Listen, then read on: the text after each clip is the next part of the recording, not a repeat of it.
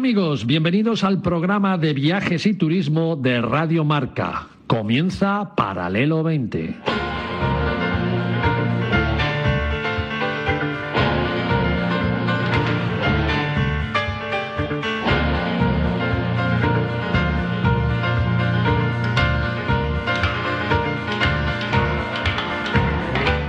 Paralelo 20, presentado por David Agüera, Marcial Corrales y su equipo de colaboradores.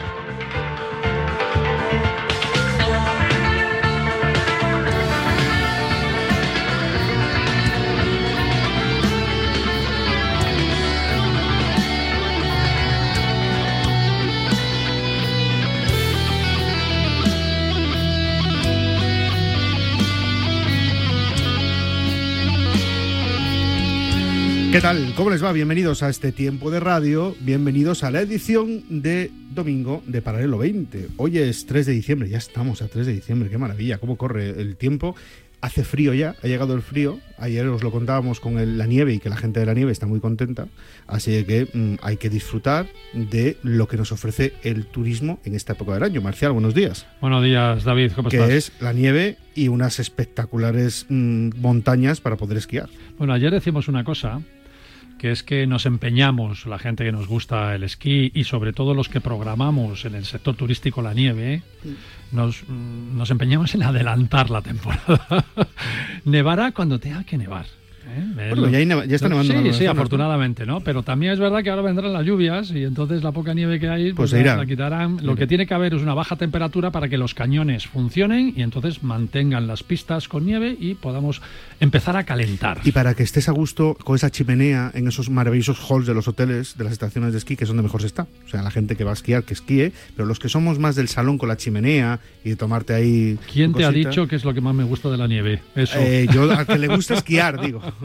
Bueno, a mí lo que me gusta es La eh, chimenea. reconocer cuando se hacen las cosas bien, hay que reconocerlo. Eh, hace 15 días hablábamos de lo importante que había sido la celebración eh, de los Grammy Latino en Sevilla, ¿no? De la promoción, quién paga esa promoción, ¿no? Un directo en Univisión, un directo en televisión española, que se esté hablando de Sevilla, Andalucía y de toda España durante 15 días, que el- todos los mm, grandes artistas, especialmente los urbanos, que son los que triunfan ahora en lo latino, vengan hasta Sevilla, ¿no?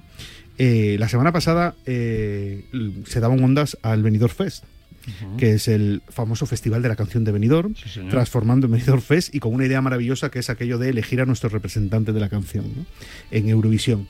Eh, y claro, ¿quién paga esa promoción del Benidorm Fest? Porque a Benidorm le ha dado una promoción que a mí me recuerda mucho a Canarias con una hora menos, ¿sabes? Esas promociones son maravillosas, son impagables. Si tú te pones a programar, tú que has programado campañas de publicidad marcial, eh, cuantitativamente esa promoción es impagable. Impagable. Porque claro, que en todos los medios de comunicación se hable de una ciudad como Benidorm, Benidorm Fest, Benidorm Fest, Benidorm Fest, y que se haga un evento, que se haga un directo de televisión española, que cuando se conecta desde el país que haya ganado, se conecta en directo desde Benidorm. Eso es impagable. Impagable. Si, pagamos por puntos, ¿cuánto Y tenemos además, que pagar? además, cuando alguno de los festivales eh, está muy arraigado en la sociedad, que le pasa al Benidorm Fest, ¿no? Eh, Tú lo has dicho, los Grammys. Entonces, eso eh, ya las redes sociales, mm, de por sí, sin pagarlas, ya te lanzan todo el festival. Exactamente. Por eso es muy importante, y hoy voy a ser muy breve en, en el editorial porque tengo, tenemos tanta materia que es mejor empezar cuanto antes. Por eso, por eso es muy importante que todos aquellos de los que se dedican a la administración apuesten por los eventos. O sea, el evento es fundamental a la hora de hacer eh, publicidad de tu destino. Evidentemente un buen evento, un evento de calidad y un evento que sume a tu propuesta. Después hay eventos que yo creo que restan. Pero si tú haces un evento bueno, como es el caso de los Grammy, como es el caso del Benidorm Fest, al final estás dando a tu ciudad, o el Festival de Benicassin, que ha dado durante muchísimos años una publicidad a Benicassin espectacular, das a, un- a tu ciudad un plus en cuanto a que venga gente en ese festival o en ese evento, pero sobre todo en publicidad. Hay que apostar por el evento y por las acciones especiales, porque la publicidad generalista, pues al final lo que te hace es marca. Pero las acciones especiales te dan nombre y te dan posicionamiento, que es algo que ahora es fundamental Así en, es. en la publicidad y en el turismo. Así que felicidades a todos los que apuestan por ellos. Menudo programón tenemos hoy, Marcial. Yo no sé si nos va a dar tiempo. ¿Tú crees que se enfadarán mucho si nos vamos hasta las diez y media, once menos cuarto? Mm, sí. Bastante. Estos del fútbol y del motor y todo esto es que están aquí pendientes de que salgamos rápidamente del estudio porque claro, viajar es que es un placer. Viajar es un plan, de verdad. Bueno, hoy tenemos tenemos con nosotros, vamos a hablar con Agustín Almodóvar. Agustín Almodóvar ha sido elegido, por primera vez es elegido un español, miembro de la Unión Interparlamentaria, del Comité Ejecutivo de la Unión Interparlamentaria. Y nos va a contar en qué consiste. Además, Agustín es experto en turismo, es el secretario nacional del Partido Popular en, de Turismo y después es hotelero. Con lo cual, eh, vamos a hablar con él de ese nombramiento, de lo importante que es de si se va a invitar unas cervezas, porque el viernes pasado fue su cumpleaños, que también es importante, es lo más importante de todo. Y después vamos a hablar también del inserso. Oye, qué bueno que, que se haya incorporado a la Unión Interparlamentaria alguien que sabe mucho de turismo. Exacto. ¿eh? Claro, Qué ¿por bueno. qué? Porque va a meter la- el turismo en eso que es tan importante. Es. es. es fundamental. Por eso queríamos felicitarle y, y contarnos, eh, de- que nos explique un poco de qué va esto, ¿no? Después estará con nosotros por... Luego te voy a pedir el alivio de Hendel, ¿eh? te lo pido por favor, que lo busques por ahí, porque hemos conseguido que esté aquí José María Benito. Hola, José. ¿Qué tal? Buenos Madre días, David. mía. Madre mía, qué emoción tengo. Un encima. honor, un honor para nosotros. Tres meses después he conseguido que esté con nosotros. Yo tengo que pediros perdón, pero es que no me da la vida para más. Yo estoy encantado aquí con vosotros, lo Todos sabéis, te David. quieren, ¿no? En sus medios. Yo quiero una reunión como Ana Rosa Quintana, Vale. porque yo fui el descubridor de José María Benito, pero la que se está llevando el, el tema es ella. Ay, ay. Así que, por favor... Eso mm, está hecho. Hombre, por Cuando favor. tú quieras. Bueno, José, como eh, es habitual, eh, va a hablar de los destinos que son un poco complicados a la hora de viajar. Esos destinos en los que tenemos que tener alguna, bueno, pues alguna idea eh, antes de coger el avión para viajar con seguridad. Y hoy vamos a hablar de un destino maravilloso, que fue uno de los grandes destinos turísticos de Latinoamérica y que por desgracia ahora está en una situación un poco complicada, que es Venezuela. Sí, hoy hablaremos de Venezuela y mm, haremos unas recomendaciones de viaje para toda la gente que quiera viajar. La verdad que no es un destino muy apetecible hoy en día, no por el país en sí, sino por la situación que está viviendo el país.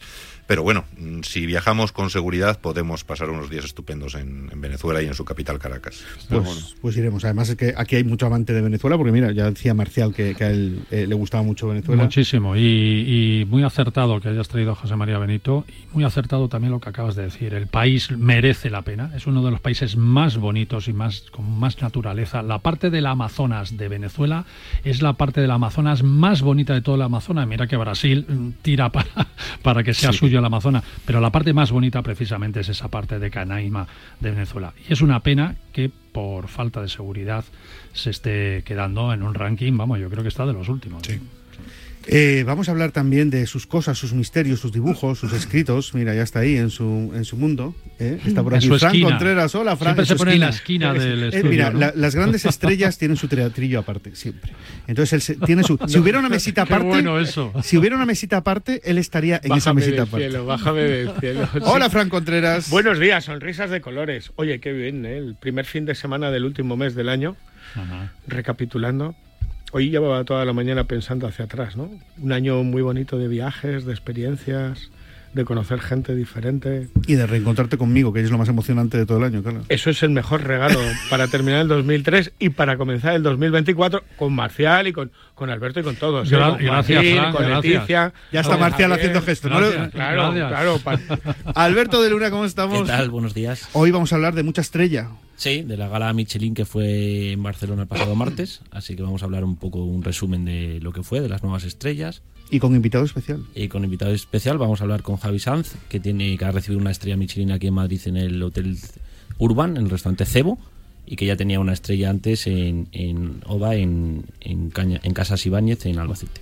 Eh, será uno de los mejores hoteles, bueno, de los más bonitos, de los más llamativos que hay en Madrid, el Urban. Qué pasada de hotel. Pasada. Qué sí. maravilla Bueno, de hotel. En Madrid te pones a buscar, ¿eh? Y- Yo No, digo es- que es me difícil, llama mucho, ¿eh? me llama mucho la atención es- ese hall, ese, ese Urban- bar, ese bar, el Urban es- tiene algo especial, ¿eh? y la terraza. Sí, tiene algo especial. Bueno, pues ese es el menú. Con el control técnico de Iñaki Serrano, arranca Paralelo 20. Esto es la edición de domingo.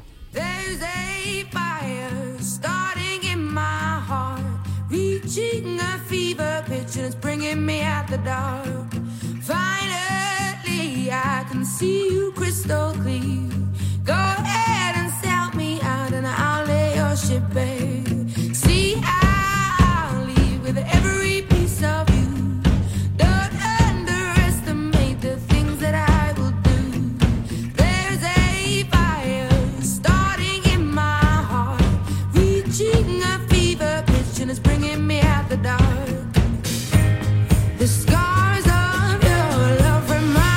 Arrancamos y lo hacemos saludando a mi querido Agustín Almodóvar. Hola, Agustín.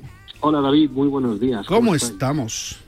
Pues muy bien, encantados eh, de poder estar con vosotros en este espacio y bueno, y debutar, debutar en, en Paralelo 20. Escúchame una cosa, no he recibido ni una simple invitación para una cervecita y nada y te han caído 46 tacos, con lo cual me imagino pues, eh, el viernes sabes, pasado... eh, La, la cervecita, ya sabes, cuando queráis, todos los, los integrantes de Paralelo 20 os venís a Benidorm y, y os estáis invitados delante de la playa en Benidorm disfrutando del excelente clima que tenemos. Agustín, soy Marcial Corrales, compañero de radio de, de David. ¿Cómo estás? Felicidades, Encantado. felicidades Muchas entonces. gracias, muchas gracias. Muchas gracias. eh, por cierto, que te felicita también Javier Hermoso, ¿eh? que, que te manda un abrazo muy fuerte, que está por aquí. Muy bien, es- es- estáis los tres y todos los que estén por ahí también invitados a las cervecitas. Así me gusta, así me gusta. Pero Bueno, tenéis que veniros a venir a hacer el programa. Ah, un placer. Yo no me cuesta mucho, la verdad. No, a ti no, a ti no te cuesta. David vive allí, pero para mí un placer. A ti no te cuesta. A mí no me cuesta mucho, la verdad. Recordaré buenos momentos de juventud. Eh, sí, sí, sí. Bueno, la verdad es que eh, Benidorm es un destino único y, y maravilloso. eh, y aquí, Agustín, uno de los grandes defensores, yo otro de los grandes defensores, somos muy pro bandera Benidorm, con lo cual, eh, y en ello vamos a, y en ello vamos a estar. Bueno, ¿qué quiere decir esto de formar parte de la Unión Interparlamentaria y formar parte por primera vez un español del Comité Ejecutivo, Agustín? Bueno, la Unión Interparlamentaria es eh, bueno una organización que nació en 1889. Es la organización global que, reúne a todos los parlamentos nacionales, de la que forman parte, como digo, bueno, pues hay 180 miembros, eh, son 180 países miembros de esta, de esta Unión Interparlamentaria. Eh, es una organización bueno, que se dedica a la diplomacia, a darle una importancia a los parlamentos y al trabajo que se hace en los parlamentos, sobre todo para promover pues la paz, la democracia, el desarrollo sostenible alrededor de todo el mundo. Y, bueno, y que son espacios de, de- de trabajo donde bueno, intercambiamos iniciativas que se desarrollan sobre estos aspectos y muchos más en diferentes países y los compartimos y cuando intentamos implementar pues todo lo que se hace bien en algún sitio intentan, lo intentamos traer a nuestros parlamentos para intentar copiarlo. Todo lo que se hace bien yo siempre he dicho que hay que intentar copiarlo y mejorarlo y, y en esto consiste la unión interparlamentaria Mm, eh, me imagino que para alguien que eh, su, su área eh, de trabajo es el turismo, como es tu caso, en donde te has especializado y en donde además eh, tú formas parte del sector eh, como empresario también, porque tu familia tiene hoteles, eh, me imagino que el contar con un español ya es importante, pero encima con un español que conozca del sector del turismo, con lo importante que es para nuestro país, pues más importante todavía, ¿no? Bueno, pues sí, la verdad es que hasta, hasta ahora se había hablado en la Unión Interparlamentaria, en el Comité Ejecutivo Unión Interparlamentaria, tengo que decir que la forman, bueno, formamos parte 15 personas, somos parlamentarios de diferentes países de todo el mundo, yo soy el único español que forma parte de ella y la verdad es que eh, hasta la fecha poco se ha hablado de, turismo dentro de, de esta organización. Y el objetivo, por lo menos mío, es intentar ir metiendo la cuñita turística eh, que también es importante para promover todos estos aspectos que yo mencionaba porque al final, bueno, pues el desarrollo sostenible, mm, no hay sector que yo, yo siempre lo he defendido, no hay sector ni industria en el mundo que abogue más, pese a, que muchos intentan demonizarlo, que, abogue más y que apueste más por la, por la sostenibilidad. Eh, creo que es importante también, bueno, pues para promover la democracia, para promover la paz, los derechos humanos. Creo que el turismo al final, eh, si lo vemos desde un, desde un punto de vista global, engloba todos estos aspectos y creo que es importante que en una organización como esta pues también se pueda hablar de turismo. De, hecho, esta semana eh, se está celebrando la cumbre del clima, la Unión Interparlamentaria va a estar presente también, pero también está presente la Organización Mundial de Turismo, que como sabéis tiene sede en Madrid. Bueno, pues eh, ahí se pueden bueno pues eh, establecer sinergias importantísimas para que, como digo, a nivel parlamentario, bueno, pues al final muchos países de los que forman parte de la Unión Inter- Interparlamentaria, hace un mes, por ejemplo, es donde, donde fui elegido, eh, estuvimos en Angola, en una asamblea general en Angola, donde se eligió a este comité ejecutivo nuevo que tenemos. Y bueno, pues Angola es un país bueno, que le queda mucho por desarrollarse, pero uno de los aspectos en los que ellos han apostado para ese desarrollo es el turismo, precisamente. Eh, para bueno pues para intentar sacar a la gente de esa de esa pobreza y de esa miseria que vemos muchas veces en los medios de comunicación y la televisión de estos países africanos. Por tanto, el turismo juega un papel fundamental para el desarrollo sostenible y para, sobre todo para para el desarrollo y sacar adelante muchísimos países. Sin duda, Agustín. Y la verdad es que los españoles eh, conocemos las instituciones, pero las más cotidianas, ¿no? Y hay otras instituciones súper importantes, como es la Unión Interparlamentaria, por ejemplo, que un poco las, las desconocemos, ¿no? Yo, yo lo, lo veo como un paralelismo también con la ONU, ¿no? La ONU tiene esa, ese objetivo de la paz, el desarrollo económico de los pueblos, la interacción entre las sociedades, buscar la inclusión, la sostenibilidad y, siempre ha proyectado el turismo como uno de los elementos principales para, es- para conseguir estos objetivos. ¿no? Me imagino que la Unión Interparlamentaria va en esa misma línea muy paralela a la ONU, ¿verdad, Agustín? Sí, se va, se va muy paralelo. De hecho, bueno, muchas de las de las actividades que se montan que se montan en la Unión Interparlamentaria se organizan en colaboración con las Naciones Unidas y se montan en las sedes de las Naciones Unidas. En la Importantísimo. sede de Naciones Unidas en Nueva York. Y de hecho, tú decías el desconocimiento de muchas de las instituciones que existen.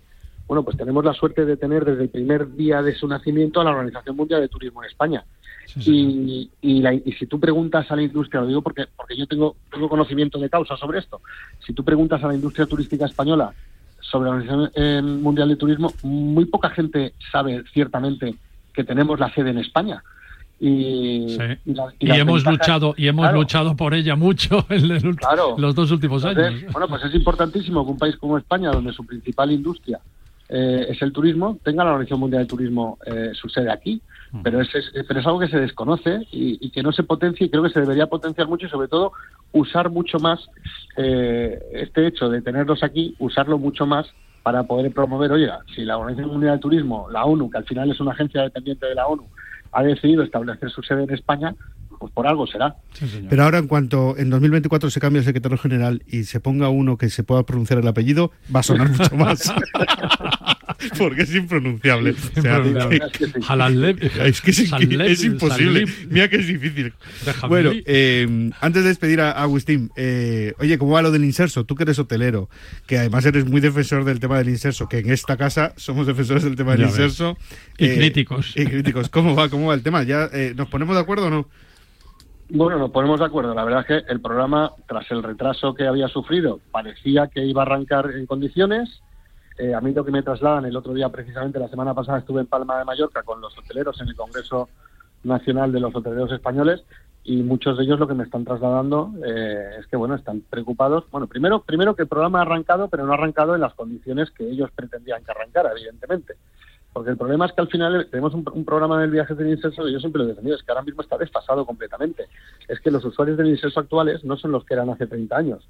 Es que ahora mismo, bueno, pues el poder adquisitivo de los usuarios del, del inserso actual es diferente al, de, al que era antes. El usuario del inserso actual está más viajado que el de antes. Eh, buscan otro tipo de, tienen otro tipo de motivaciones, buscan otro tipo de cosas. Y al final, claro, estamos hablando de que se ha puesto en marcha, después de ese retraso, el programa de turismo de inserso, sin ningún tipo de mejora, porque no ha sufrido ningún tipo de mejora respecto a lo que perciben los, los agentes que participan del sector. Claro, estamos hablando de que eh, son 25 euros lo que percibe un hotel por turista del inserso eh, por persona y día. Claro, teniendo que dar pensión completa, teniendo que dar, eh, teniendo que tener un servicio médico, teniendo que pagar una, claro, unos- una, una animación, unos, unos servicios que al final, bueno, pues hay un estudio de la Universidad de Alicante que tasa eh, pues la pernoctación, eh, el coste por plaza lo sitúa entre 32 y 40 euros la noche.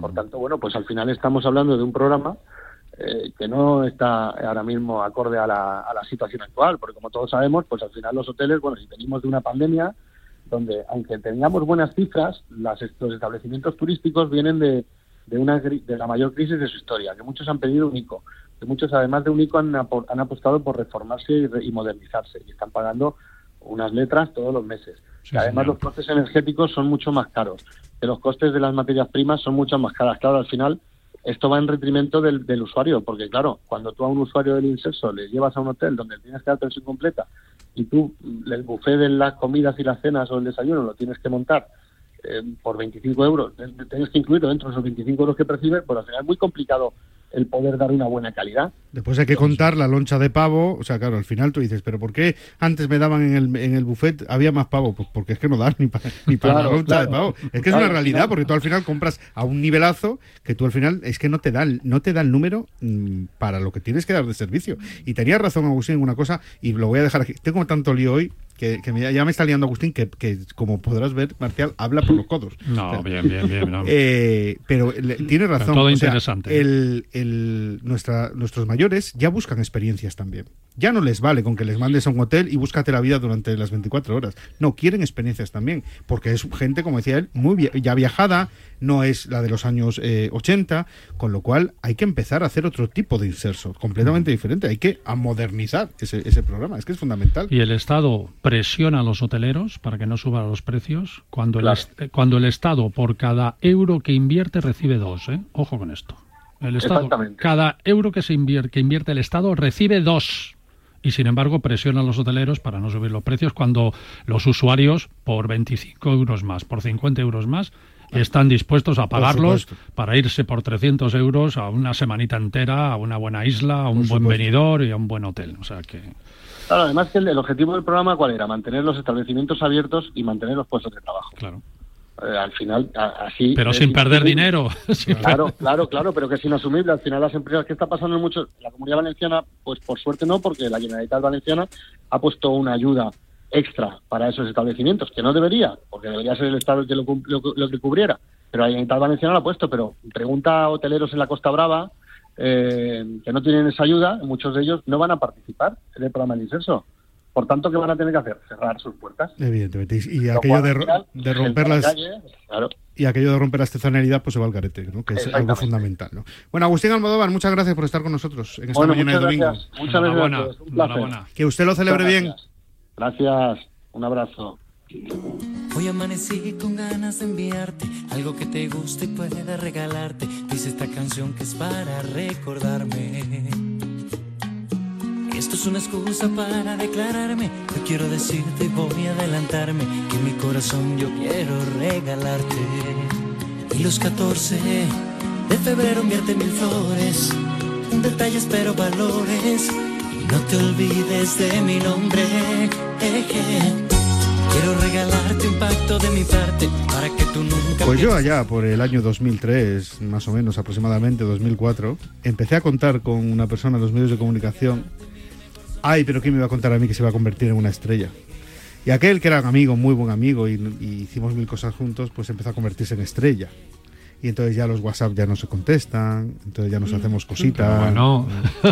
Entonces, bueno, pues pasan estas cosas, ¿no? Uno entristece, se pone a Carlos Baute para pasarlo mejor.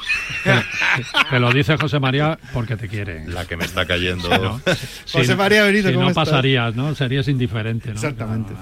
¿Cómo estás? Con lo que yo te quiero, David. Me quieres, me quieres poquito últimamente, poquito, pero bueno, bien, bien. Yo, yo acepto que estás súper liado y que además es que, eh, como lo haces también, pues todo el mundo quiere contar contigo. Pero que- prometo venir cada vez que me llames. Muy Por lo menos lo voy a intentar. Una vez al mes. Yo solo pido Venga. una vez al mes para eh, mantener esta sección que es viajar con seguridad y que me parece tan importante que es contarle a los oyentes cuando hay que buscar un destino. eh, bueno, pues qué medidas hay que tomar antes de ir a ese destino. Eh, y hoy hemos elegido Venezuela. José, cuéntame un poquito qué es lo primero que se nos viene a la cabeza si tenemos que viajar a Venezuela. Pues lo primero que se nos viene a la cabeza es, yo creo que a todos hoy en día es inseguridad. Mm, Conocemos cuál es la situación de Venezuela, la situación política, la situación económica, la situación social, y lo primero que se nos viene a la cabeza es eso. Pero qué duda cabe que si hacemos las cosas bien podemos disfrutar de un país maravilloso en nuestra estancia por Venezuela. Y para eso, pues eh, simplemente hay que tener mm, o adoptar ciertas eh, medidas de seguridad eh, y saber qué es lo que nos vamos a encontrar cuando lleguemos a Venezuela. Tú sabes que lo primero que decimos a la gente es lo, lo que tienen que llevar, que es lo que tienen que llevar a Venezuela para poder viajar y poder no tener ningún tipo de problema. Y no es otra cosa que ese pasaporte en vigor con una vigencia de más de seis meses, pero además en el aeropuerto nos van a exigir, las autoridades eh, venezolanas nos van a exigir que acreditemos el billete de vuelta o sea, que les enseñemos ese billete de vuelta, que les digamos dónde vamos a hospedarnos, es decir, que tengamos una reserva de hotel o un domicilio, si es a través de una carta de invitación. Sí, pero hay que justificarlo o con decirlo suficiente. Hay que justificarlo. Hay que justificarlo. Es obligatorio justificarlo hoy en día. Y además, eh, también, eh, si vamos a hacer algún tipo de excursión, acreditar qué excursiones eh, vamos a realizar. ¿También? También, sí, también. Anda. Si el motivo no es turismo, que es otro motivo diferente, tenemos que acreditar también eh, por qué viajamos a Venezuela. Es decir, hay un control muy exhaustivo quitando esas eh, pequeñas cosas, bueno, luego la embajada, la embajada nuestra en Venezuela, eh, yo conozco al agregado de Interior en esa, en esa embajada, eh, ha puesto a disposición de todos los españoles que viajan a Venezuela y de sus familias en España unos teléfonos 24 horas para que puedan en todo momento, son teléfonos móviles, eh, poder contactar con la embajada ante cualquier problema. Qué importante es eso, José María, y no lo tenemos en cuenta los viajeros, ¿eh? pero en muchos destinos deberíamos de llevar el teléfono del, con- del consulado. Pero porque no lo tenemos en cuenta hasta que nos hace falta de verdad. verdad, y después eso, nos llevamos las manos a la cabeza. Exacto, exacto. Y luego si hablamos de seguridad, pues eh, bueno, yo voy a hablar de una seguridad eh, subjetiva, ¿no? Eh, Venezuela tiene problemas ahora mismo, está teniendo problemas de, además de la inseguridad de la que luego hablaremos en sí, de suministro eléctrico. Quitando en la capital en Caracas, en el resto del país hay cortes constantes de luz y por lo tanto, bueno, pues eso hay que tenerlo en cuenta. ¿Por qué? Porque si esos cortes de luz nos afectan, primero no vamos a tener conexión a Internet, ni vamos a tener telefonía móvil, pero es que tampoco vamos a poder pagar con tarjetas en los establecimientos donde, donde queramos pagar y por lo tanto, bueno, pues hay que llevar, hay que procurar llevar eh, dinero en efectivo y desde luego pues tener en cuenta estos cortes que nos pueden afectar eh, a nuestra, a nuestra seguridad. Otra recomendación que se hace cuando se viaja a Venezuela, pues esto en Caracas no existe, ¿eh? En el- la capital no existe, pero en el resto del país podemos encontrarnos con este, con este problema.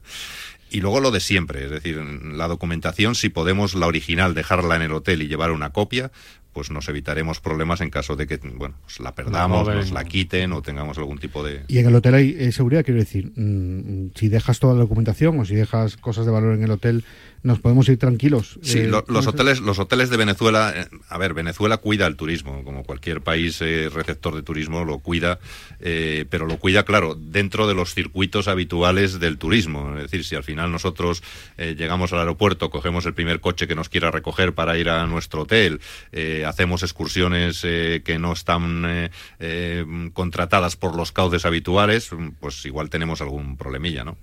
Fíjate que uno de los puntos de inseguridad más grandes es el propio aeropuerto de, de Caracas cuando llegamos. Es decir, eh, es, un, es un punto donde nos pueden... Mm. Nada eh, más llegar. Nada más llegar, con lo cual eso ya es indicativo de lo que, de lo que puede suceder.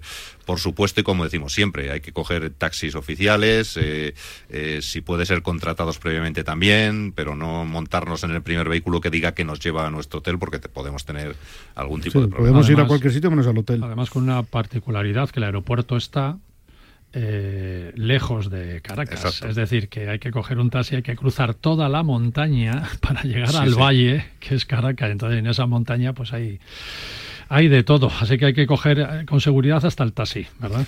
Hay que coger con seguridad el taxi. Luego, mm, lo de siempre, las recomendaciones de siempre. Eh, la sanidad eh, venezolana no es una buena sanidad, la sanidad pública, ¿no?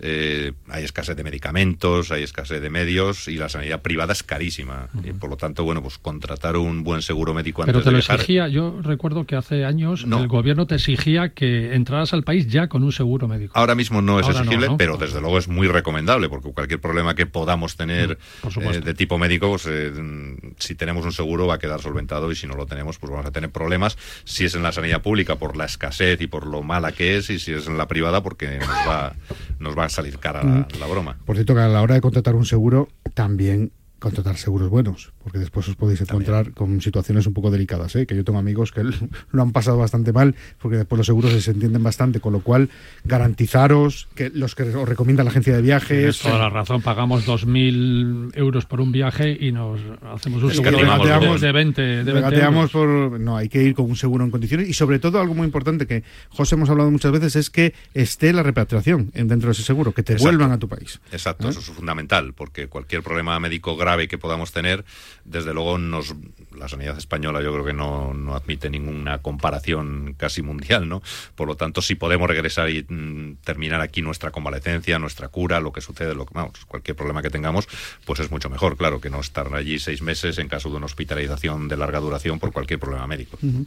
Bueno, ¿y el Código Penal qué? ¿Qué- ¿En qué varía con respecto al nuestro? Porque claro, siempre decimos lo mismo. La- nosotros vamos con una mentalidad de, mm, bueno, esto es un delito, pero bueno, mm, podemos, se nos ha ido una noche de las manos, pero es que los códigos cambian, hay mucha diferencia con Sí, respecto a lo que es de aquí. Y además, eh, fíjate, en, en países eh, mm, que desde luego no brillan por una democracia eh, como la que podemos eh, tener en nuestro país o en países de nuestro entorno, eh, siempre son poco permisivos, ¿no? Con, con los delitos, ¿no? Con, los del, con algunos delitos, ¿no? Y yo te pongo un ejemplo. Por ejemplo, allí el- el- la tenencia de drogas eh, está penada entre 10 y 20 años de cárcel. Y cuando hablamos de tenencia de drogas hablamos de 2 gramos de cocaína. Es decir, la policía te encuentra 2 gramos de cocaína y te pueden condenar entre 10 y 20 años Eso, de eso de para consumo personal no, Nada, cu- no cuenta. eso no, eso no cuela ni. Eso es muy importante porque es verdad que hay muchos que se van, se montan una fiesta allí y dicen, bueno, pues como en, como si estuviera en Madrid eh, pegándome una noche y yo si me pillan pues es para mí. No, no, es que la cosa no, es- no va así. Y mm, mm, que quede claro, las cárceles de allí no son las cárceles de aquí. Me lo has quitado de la boca. claro. Es decir, aquello, aquello no tiene nada que ver. Son más divertidas allí. Son- Mucho más, Sí. sí, sobre todo para el que te está recibiendo. Le- leía, leía ahora hace poco una noticia precisamente de Venezuela que la cárcel de Caracas eh, habían sacado a todos los presos de la cárcel, los habían llevado a un campo de fútbol porque querían registrar la cárcel y bueno, pues imaginaros la escena en el campo de fútbol allí, pues eh, 3.500 reclusos eh, para hacer una requisa en la cárcel, una requisa policial, no sé qué estarán buscando. No, Un estadio, ¿no? Para que estuviera. en un estadio, Claro, lo han claro. metido en un estadio, un campo de fútbol para, para hacer esa requisa, ¿no? Por lo tanto, ojito porque, mira, nosotros la policía en todos los aeropuertos, los que viajáis lo conocéis perfectamente, siempre tenemos un cartel muy grande diciendo, ojo con lo que se hace fuera de nuestro país porque las leyes allí pueden ser eh, muy diferentes a las que son a las que son aquí, ¿no? Y por lo tanto podemos vernos en un problema que en España no es tal, pero que allí sí que puede serlo. Bueno, pues ya lo saben ustedes, son las recomendaciones de, fíjense si es interesante esta sección. ¿Eh? Lo que me cuesta que venga con lo interesante que es. Y lo entretenido que estamos aquí escuchando. Y, y ha hablado de Venezuela, pero si se pone a buscar destinos, ya veremos. Bueno, ya, ya- Sí, sí. vamos a ir a algunos que son una auténtica maravilla. ¿vale? Yo- vamos, hay algunos que son. ¿Y sabes qué es lo curioso? Que tú piensas, ¿quién querrá eh, viajar a este destino? Y en todos los destinos que vamos a ir tocando, lo vamos a ir viendo, en los últimos años ha aumentado el número de turistas españoles. Parece que somos un poco kamikazes, ¿no? Pero vamos a ir a Honduras y a Honduras aumenta el turismo de españoles. Vamos a, a ir a, a Corea del Norte y hay más solicitudes de turismo español que los últimos.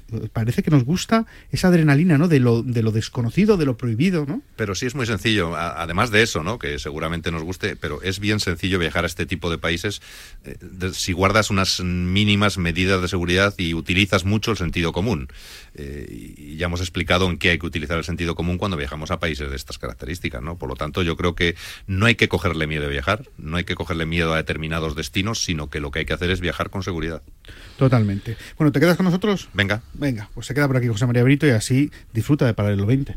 Vamos Bienvenido. a hacer Bienvenido, José Manuel. Gracias. una pausa y regresamos. Vamos a irnos con Alberto de Luna, porque trae invitado y, y hay que atender a la gente, ¿verdad, Alberto? Sí, sí. Venga, Radio Marca, 459.000 oyentes. 459.000. 23.000 más que el año pasado. 23.000 más. Subimos. Gracias a ti. Radio Marca, sintoniza tu pasión con las voces del deporte. 459.000. Gracias. Ah, ¿y? ¿Y feliz Navidad? ¿Y qué? Ah, sí, perdón. ¡Ho, ho, ho! Bueno, pasable. Ven, métete debajo de mi paraguas. Siempre hay alguien que cuida de ti. En Autocontrol, anunciantes, agencias y medios, llevamos 25 años trabajando por una publicidad responsable. Campaña financiada por el Programa de Consumidores 2014-2020 de la Unión Europea. Las apuestas de goles llegan a Radio Marca. A la una de la madrugada llega Javi Amaro y las apuestas de goles a la sintonía de Radio Marca. 30 minutos de actualidad deportiva, consejos claves y análisis para apostar con responsabilidad y la mejor información de la mano de los mejores analistas.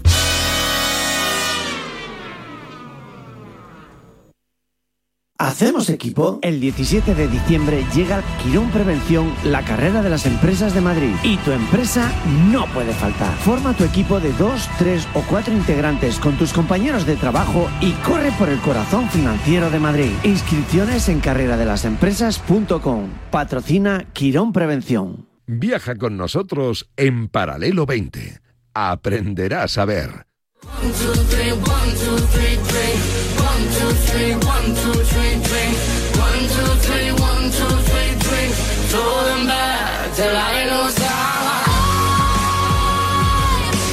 Seguimos en Radio Marca, disfrutando de la mañana del domingo, disfrutando de los viajes, del ocio, de la gastronomía, en definitiva, disfrutando del turismo. De la vida.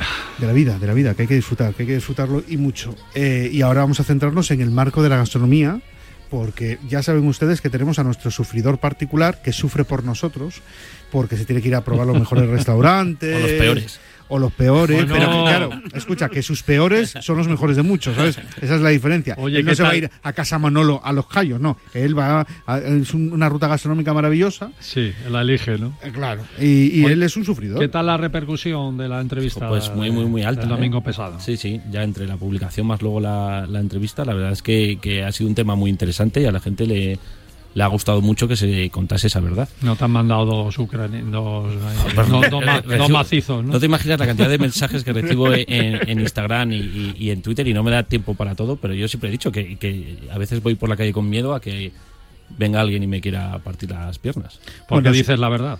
Por decir la verdad. Si, vive- si no viene Quique da Costa ya no viene nadie. Yo, pero- Los hay peores que Tú también, tú también. de que- Bueno. yo, yo, yo, yo también, ¿eh? Bueno, deje- en su dejemos a momento- Quique, dejemos a Quique tranquilo. Si viene, Claro. se le recibe con los Claro que sí, claro que sí. Un que abrazo, su momento, un abrazo muy fuerte a Quique. Bueno, eh, ha habido la gala de, lo- de las estrellas Michelin. Sí, ha habido la gala de las estrellas Michelin en Barcelona el pasado martes y aquí eh, vamos a hablar hoy con uno eh, de- que ha conseguido una estrella Michelin, que se llama Javier Sanz, y que ha conseguido una estrella Michelin en Cebo, aquí en Madrid, y ya tenía otra en un restaurante que se llama Ova, en Casas Ibáñez, en Albacete, dentro de un complejo familiar que tienen en, en- que se llama Cañitas Maite. Javier Saz, buenos días. ¿Qué tal? Buenos días, señores. Bienvenido Hola, a Paralelo Javier, ¿qué tal? 20. ¿Cómo estás, amigo? Muy bien, muy bien. Eh, placer. bueno, me imagino que eh, estarás como un pavo ahora mismo, porque claro, tenías una estrella Michelin, te dan la segunda, y tenías una estrella Michelin en Albacete, que yo para mí, las que se consiguen eh, fuera de los grandes núcleos es más, son más importantes, para mí tiene más mérito, Sí, sí. ¿no? Pero es que además ahora te ha tocado una, uno de los gordos, ¿no? Que es tener estrella Michelin en Madrid. Sí, sí, la del Albacete no fue, la Albacete no fue fácil, que como dice, siempre, fuera cuando estamos apartaditos, siempre, siempre cuesta más. Y ahora, pues bueno, la de Madrid también, pero también da mucha responsabilidad a Madrid, ¿eh? La verdad que sí, porque es verdad que ellos mismos cuando hablan de estrellas Michelin, los restaurantes que la tienen, dice, bueno, y este que tiene estrella Michelin en Madrid, ¿sabes? Porque claro, es como el foco de atención, ¿no? Eh, Ma- Madrid genera mucho. Sí, total. Diremos que Madrid, pues tienes una regularidad de clientes, tienes ciertas cosas que el pueblo no te las da, lógicamente, pero también tienes otras que son quizás más difíciles, ¿no? Porque el que viene al pueblo es a donde viene, viene entregado, viene a tal, pero en Madrid se te cuela en cualquier momento cualquiera que quizás no sabe muy bien dónde va o qué expectativas tiene o que es, es más complicado porque es un mercado más, más variado. Claro, aparte que, que la oferta de, de- gastronómica en Madrid obviamente es mucho más amplia y hay muchas estrellas Michelin, por lo cual la competencia es mucho ma- ma- mayor y hay que mantener eh, eh, ese nivel. ¿Habéis recibido muchas, por ejemplo, re- reservas desde el martes? Sí, se nota un Sí, montón. ¿no? Se nota, ¿no? Siempre Michelin da ese empujoncillo y es verdad que desde que anuncia la estrella hay mucha gente que se vuelve loca y empieza a reservar, reservar y se nota mucho. Es verdad que Madrid el día a día nos ha dado una regularidad muy buena. Desde que abrimos hasta ahora hemos mantenido unos números muy, muy parecidos desde el primer día, o sea que estamos muy contentos con eso, pero es verdad que Michelin pues te da un empujoncito más eh, que llenas más inmediatamente. En algún momento, eh, cuando conseguisteis la primera estrella en Albacete, en algún momento os planteasteis, el, ¿la aceptamos o no la aceptamos? Porque es verdad que hay restauradores que dicen, y una Gran leche, con, todo lo que hay que cumplir aquí, eh, es, es complicado, ¿no? La y la me gente eso la no lo sabe. encima, ¿no? Claro, la gente eso no lo sabe, ¿no? Que hay que cumplir una serie de cuestiones que no son fáciles de cumplir. Con lo cual, eh, ¿en algún momento eh, se planteó la duda o no? Ah, pues si te voy, a, ser- te voy a ser sincero, te voy a decir que no, es- no es que no la, no es que no la quisiéramos, es que la necesitábamos. Porque aquí en Albacete es más complicadito. Nosotros, bueno, tenemos Cañitas Maite, que es un concepto súper chulo donde damos un montón de gente, donde la gente viene a disfrutar, es un concepto muy guay, pero luego OVA es un concepto gastronómico ya muy, ya muy friki para gente ya que, que está metida en las guías, que está metida en estas cosas y que es verdad que hicimos una apuesta muy valiente. Empezamos con un menú único, sin estrés y nada, que valía 150 euros, en un pueblo perdido de Albacete y, y muy bien, venía mucha gente, pero por supuesto Michelin nos, nos abrió las puertas a mucho más público que está buscando esa oferta, ¿no? Gente que viene, que al final el ticket medio de OVA son 230, 200, 240 euros, que eso sin apoyo de las guías y tal, es un poco más complicado venderlo cuando estás así tan apartado. Claro. Entonces, es verdad que la agradecimos y la necesitábamos. Eh, yo viajo, yo vivo entre Madrid y Benidorm, entonces Sí. yo viajo permanentemente y paso por, eh, por Ah, claro. Casa Ibáñez, Al- Albacete. eh, yo creo que tengo que hacer una parada ahí, ¿no? Es Por obligatorio. favor, aunque sea un día tranquilo ahí en Cañitas No, no, yo, entre- yo como viajo entre semana, yo siempre viajo entre semana, pues yo un día tranquilamente, porque ¿sabes qué pasa? Sí. Nosotros tenemos a Alberto, que Alberto va a todos los sitios, pero no nos lleva a ninguno. Lo que hace es nos, los nos lo cuenta. Pero voy a empezar yo a hacer como él, ir de disfrutón. ¿Verdad? Claro, que así después ya comparo con él. Oye, qué decías- importante, qué importante lo que ha dicho, perdóname, Alberto, que eh, es que ponen el mapa, ¿no? A, a- a- Sí, sí, al- totalmente. Al pueblo y a Albacete, cosa que en Madrid, claro, tienes que luchar contra los demás, ¿no? Pero Total, una total. estrella Michelin en Albacete y en, en- en su pueblo, fíjate. Es lo que dice lo necesitamos, ¿por Claro, qué? claro, Porque la publicidad que te da hace que la gente vaya al restaurante. Sí, sí. Exacto, exacto. exacto. Sí, sí, totalmente. Pero yo, por ejemplo, hablando con algún cocinero, eh, que incluso con, con dos estrellas, me han dicho que a la larga luego no tienen tantas reservas como tenían con, con una. ¿Por qué? Porque a lo mejor hay un público en el que piensa, bueno, dos estrellas Michelin, va a ser más caro. va tal. Pero eso va por- por estrellas. ¿Tú crees, Javier, que, eso puede influir? El, eh, obviamente cualquiera lo quiere, quiere dos y quiere tres, pero Sí. ¿tú crees que en la práctica sí que puede influir, dependiendo qué concepto, dónde esté ubicado, el que el recibir las dos a, a- a medio plazo no puede ser tan beneficioso a lo mejor desde un punto de vista del negocio? Yo creo que para el cliente impone mucho más, ¿eh? Porque Sí. en una estrella Michelin, bueno, es una estrella Michelin y puede ser un ambiente, ¿sabes? pero es más relajado. Ya cuando hablas de dos y tres estrellas, ya se perciben ambientes mucho más, eh, Sí. ¿no? De que estés como más preparado, como que todo va a ser súper perfecto, que quizás un cliente de un día para otro, ya pienso que un cliente de un día para otro, de un día para dos, no te reserva un 3-3 Michelin. En Ya. uno sí. Por O eso. en dos, o en dos tampoco. A eso voy. Es verdad lo que dice Alberto, que un cliente más que dice, ostras, voy a pasar por Albacete, pasa mañana, ah, pues ya muy reservo. Eso creo que en un dos o en tres estrellas no pasa. Porque Sí. imponen mucho más al cliente de otra forma. Y casi que directamente desecha la opción.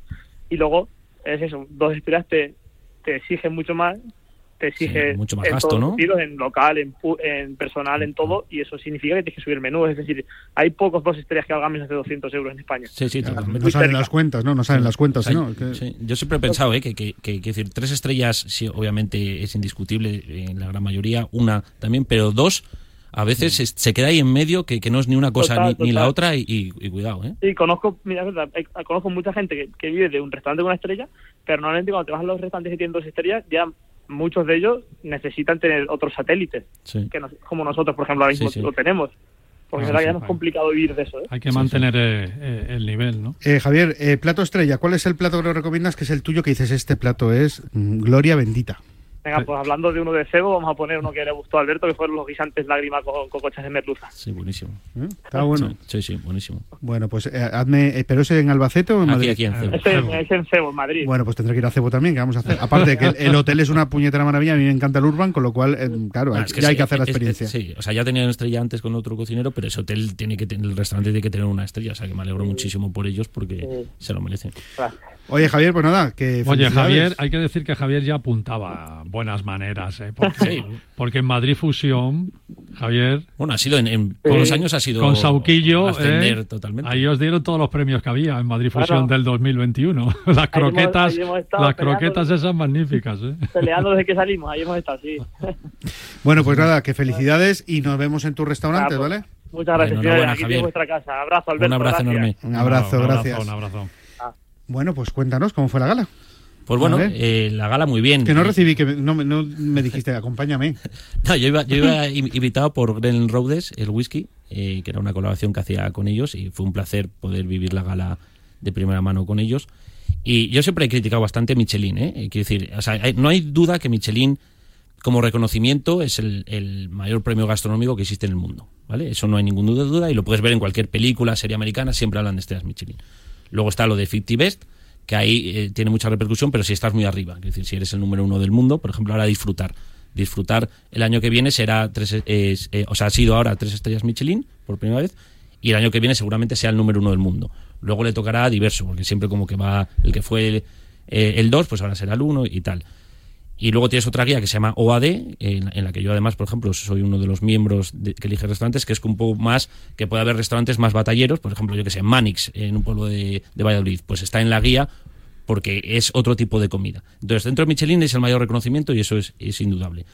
Pero tiene muchas cosas que se puede criticar. Quiero decir, eh, tú vas a Asia y, y yo he estado en puestos callejeros o en un eh, centro comercial que tiene una estrella Michelin o dos cosa que es in- en, en España es impensable. Entonces, no usan el mismo baremo aquí que, en España. Siempre España está un poco mal, eh, un poco perjudicada. Incluso tú vas a Francia también y hay sitios que en Francia tienen estrellas Michelin que dices, joder, eso en España tendría, por ejemplo, en Madrid, un ejemplo, Sadel.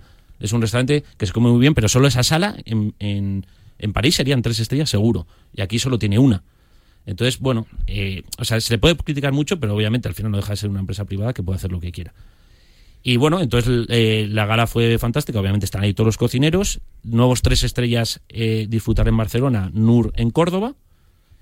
El único nuevo dos estrellas, Venta Moncalvillo en La Rioja, que es en un pueblo muy, muy pequeño, en Daroca, que nada, son 300 habitantes, un sitio maravilloso, pero habrá que ver eso que contaba yo antes y que hablamos con Javier, de ya son dos estrellas, lo cual ya es un poco más es, ese nivel de exigencia que, que, que, que puede haber. Alberto, cuando hablamos de dos estrellas son acumulativas, es decir, eh, si un chef tiene dos restaurantes y tiene una estrella Michelin cada una, ¿se puede decir que ese chef tiene dos estrellas Michelin? Sí, o sea, por ejemplo, Berasategui tiene 100.000, yo creo que Berasategui abre un, un si- un si- un sitio de, de Smash Burgers como mi concurso y, y recibiría una estrella Michelin, o sea, es increíble, o sea, ahora ha recibido una aquí en Club Ayar junto a otro cocinero, pero decir, eh, el sitio que toca, eh, est- estrella Michelin, es algo Claro, porque la, la- la publicidad al chef es, es un Este chef. es el de Garrote, dos, ¿no? dos estrellas, es un chef, dos estrellas Michelin, pero luego vas al restaurante y es una estrella Michelin. Claro, claro. Entonces el, el cocinero pues, pues acumula, por ejemplo, otro que es un, eh, un coleccionista de estrellas es Marcos Granda, que tiene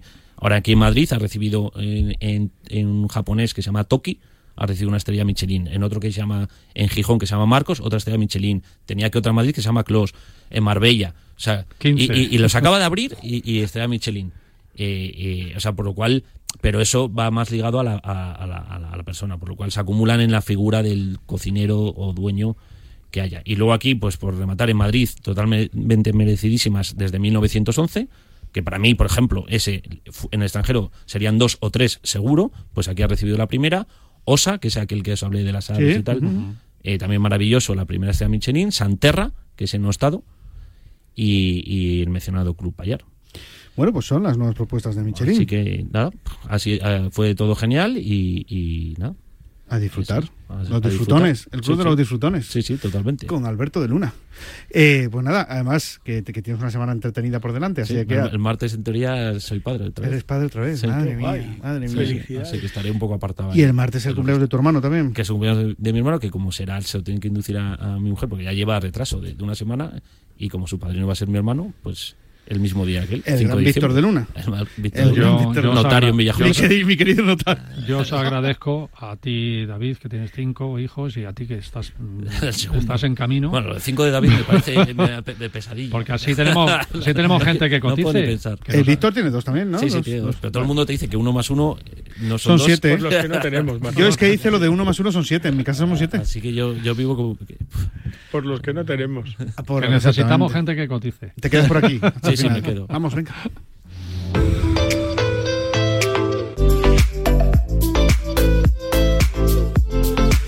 Bueno, vamos a hablar un poquito de SAP. Saben ustedes que desde 1900 ofrecen soluciones innovadoras y eficaces a las necesidades medioambientales y urbanas de las ciudades con diseño, ejecución y conservación de zonas verdes, parques y jardines.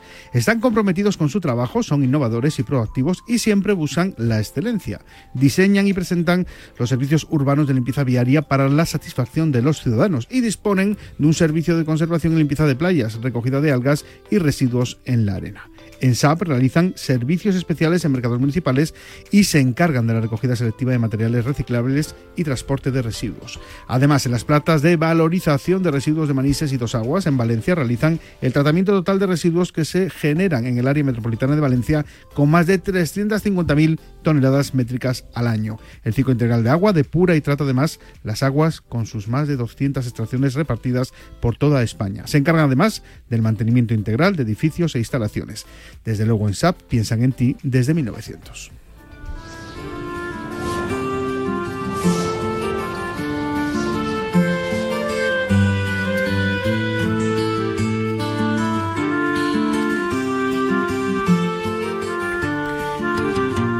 Vamos a su rincón, a esa zona mágica del estudio donde se encuentra él, Él con su teatrillo, con sus pulseras, sus collares, sus, mm, sus reconocimientos a el Camino de Santiago, Sus colores. sus cruces, Mis sonrisas de colores. sus sonrisas de colores, todo. Hola, Buenos, di- Frank buenos días, viajeros. eh, sonrisas de colores. Qué hambre me ha entrado escuchando Alberto. Hombre.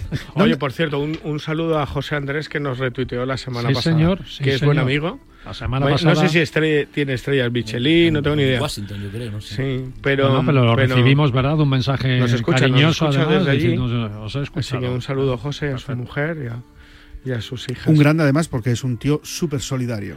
A ver si Así le que, tenemos. eh, A ver si- mira, ya te lo lanzo desde aquí, como lo escucharás, a ver si te pasas un día por aquí. Hablamos eh, de tus hay que viajes. tenerle siempre en cuenta. De tus viajes. Eh, bueno, ¿de qué hablamos hoy? Mira, eh, estuvimos recorriendo el camino primitivo por tierras cántabras y luego gallegas en el Fairway. Estuvimos recorriendo la estación Fantasma de Madrid. Hemos estado recorriendo la ciudad subterránea romana de Astorga. Creo que cualquiera de ellos son buenos destinos para esto esta semana. El que tenga vacaciones que pueda apuntar en su cuaderno de campo de la España mágica. Hoy nos vamos a, al sur, nos vamos a una tierra fascinante bañada por las aguas atlánticas que es Huelva conocida por muchos em, por su relación con los lugares colombinos, la Rábita, Palos de la Frontera, por su arquitectura ya en la capital vinculada a la arquitectura industrial, a la minería. Pero pocos saben que Huelva atesora más de 200 monumentos, conjuntos megalíticos. Huelva es territorio, fue una tierra habitada desde época remota. De hecho, es cuna de una de las civilizaciones, la primera de Europa, que ahora es una realidad que es la más legendaria, como es la de Tartesos, pero luego por ahí pasaron fenicios, griegos, romanos. Hay una ruta, que es la ruta dolménica de Huelva, que es fascinante, recorre cuatro de esos 200 lugares, los dólmenes de Gabrieles en Beas, dólmenes del Labradillo en Valverde del Camino y el dolmen del Pozuelo en Zalamea de la Real, pero yo te voy a llevar a uno que es, es singular y es fascinante porque no solamente es uno de los más grandes de España y de Europa, sino que además es único. Es el dolmen de Soto, está a las afueras de la localidad de, Sí, de Trigueros, en la tierra llana. Si cogemos la Nacional 435, a pocos kilómetros al salir de Triguero encontramos una especie de montaña, un cerro con forma de pirámide, es el yacimiento arqueológico.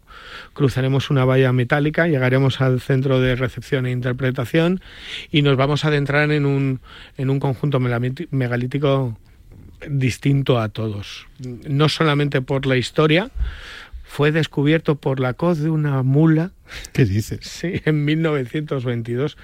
Estaba en la finca llamada La Lobita, propiedad de Armando Soto, el marqués Armando Soto. Y estaban haciendo las obras en la casa de los guardeses y una coz de una mula dejó al aire unas grandes formaciones rocosas con grabados. Armando Soto se acercó hasta el lugar y puso en conocimiento el hallazgo de un tipo fascinante que merecería una sección que es Obermayer, alemán nacionalizado español y uno de los padres de la prehistoria y de la arqueología, director de la Academia de, de Historia. Y él, Obermayer, en 1924 determinó lo singular de este lugar no solamente que era un conjunto megalítico, estamos hablando de los inicios ¿eh? de la prehistoria de la arqueología, sino que además había numerosos grabados. Y eso es lo que le convierte en un lugar distinto. Bueno, en 1931 es declarado monumento nacional. A partir de ahí tiene una época de luces y de sombras, David Marcial, porque pasa a ser olvidado, llega al abandono, incluso hasta el espolio. Se llegó a construir una plaza de toros al lado del dolmen, pero afortunadamente desde 1987, que es titularidad de la Junta de Andalucía, se ha recuperado ese lugar que es parte, como te digo, de la ruta dolménica de Huelva. ¿Y qué es lo que lo hace diferente? Bueno, pues lo primero que te tengo que decir es que es uno de los más grandes, ¿eh? compitiendo con la Pastora de Sevilla y Antequera de Málaga, siempre eclipsado por esos dos, porque tiene es de dolmen de tipo corredor, con 21 metros, casi 22 metros, 21,50 de largo. Tiene una altura que alcanza los 3 metros y medio. Eh, tú accedes a- al dolmen por un pasillo estrecho de apenas 80 centímetros que se va ensanchando por un suelo de pizarras y luego lo más alucinante que tiene, entre otra serie de cosas, ahora te contaré más, es que está formado por 66 ortostatos, palabra técnica que define a las grandes losas de piedra, que son titánicas. Ah, Tiene 67, 33 a un lado, 34 al otro, todo ello tapado por otras tantas losas como techo y llegas hasta el final. Y a partir de ahí aquí empieza una película que no solamente es la visita y la energía y la magia que, que alberga, la atmósfera, sino los enigmas que a uno que, que ponen encima de la mesa. Y te cuento por qué. Ha habido diferentes investigaciones desde 1987 y lo que han sacado a la luz los arqueólogos es que ese dolmen en sus orígenes era un cromlech, un círculo de piedras neolítico. Es decir, estaríamos hablando del Stonehenge español, hoy olvidado. Sus pilas formaban un círculo equidistante con esos 67 columnas que hoy son parte del dolmen y retrotraería la historia a 6.000 años de antigüedad. Y cuando uno recorre ese dolmen va viendo grabados petrólifos de espirales, de líneas, de figuras geométricas, de figuras antropomorfas. Hay una que la llaman el astronauta, que es, es alucinante, es pequeñito, está inclinado hacia abajo, con la nariz, la boca y los ojos, parece una mirada de otro mundo, es muy Eric von Däniken, astronautas que vinieron del cielo. Y luego hay algo singular, dos detalles, tres detalles singulares Rápido. para terminar. Rápido que te veo. Uno, no solamente hay figuras geométricas y antropomorfas, hay dibujadas hachas y puñales. Y esto es un problema, porque mm, si es de época neolítica, en el neolítico nadie sabía trabajar claro. los metales, eso no llega hasta el calcolítico y la edad del bronce, con lo cual, ojo, ahí tenemos un problema, hay que, ya estamos como siempre, reinven- re- reescribir la historia, hay que retrotraerla. Dos, segundo problema, la losa que cierra el dolmen son tres metros de alto, un metro de grosor, 22 toneladas, pero ¿sabes de qué? De roca volcánica. La cantera más cercana está a 40 kilómetros. Otro problema. Y luego las precisas orientaciones astronómicas que tiene. Cada fecha de equinoccio de primavera y de otoño es escenario del milagro de la luz, del fenómeno de la luz equinocial. Es decir, sus constructores Sabían tenían un conocimiento brutal para saber ubicar ese dolmen para que los primeros rayos de sol ese día, según sale, recorran los 21 metros para iluminar esa losa volcánica. Qué pasado. Es el dolmen de Soto y es un lugar Eso, diferente eso es a muy todos. curioso, David, porque... Es muy curioso. porque- porque Curioso se va- daría a ti. Se va... No, no. que nos vamos de tiempo. Nos vamos a- al paralelismo con Ramsés. Abu Simbel fue el primer Simbel. milagro de la luz, pero Exacto. son los son un día vamos a hablar de eso, ¿no? La luz equinocial que además se extiende hasta época medieval en el Camino de Santiago, en diferentes variantes del Camino de Santiago lo encontramos. ¿La semana que viene está usted aquí? Sí, y además, y además vamos a ir al norte a un territorio de brujas. Hablabais de esquí, ¿no? No solamente hay esquí. Vamos a ir a una zona que además de esquiar, hacer snow, vamos a descubrir una cueva, una cueva que fue uno de los centros brujeliles. ¿Te doy pistas? Aragoneses. Bueno, pues ala, con, con las brujas aragonesas. Nos vamos. Vámonos, venga.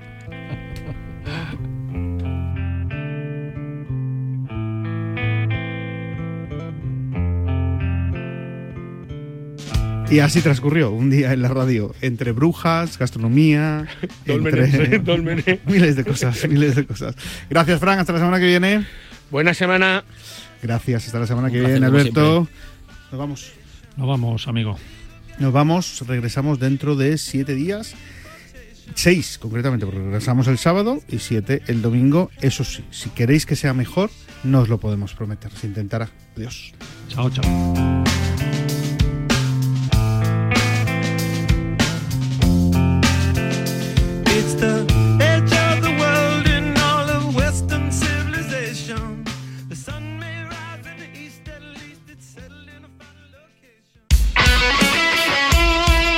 El deporte es nuestro. Radio Marca.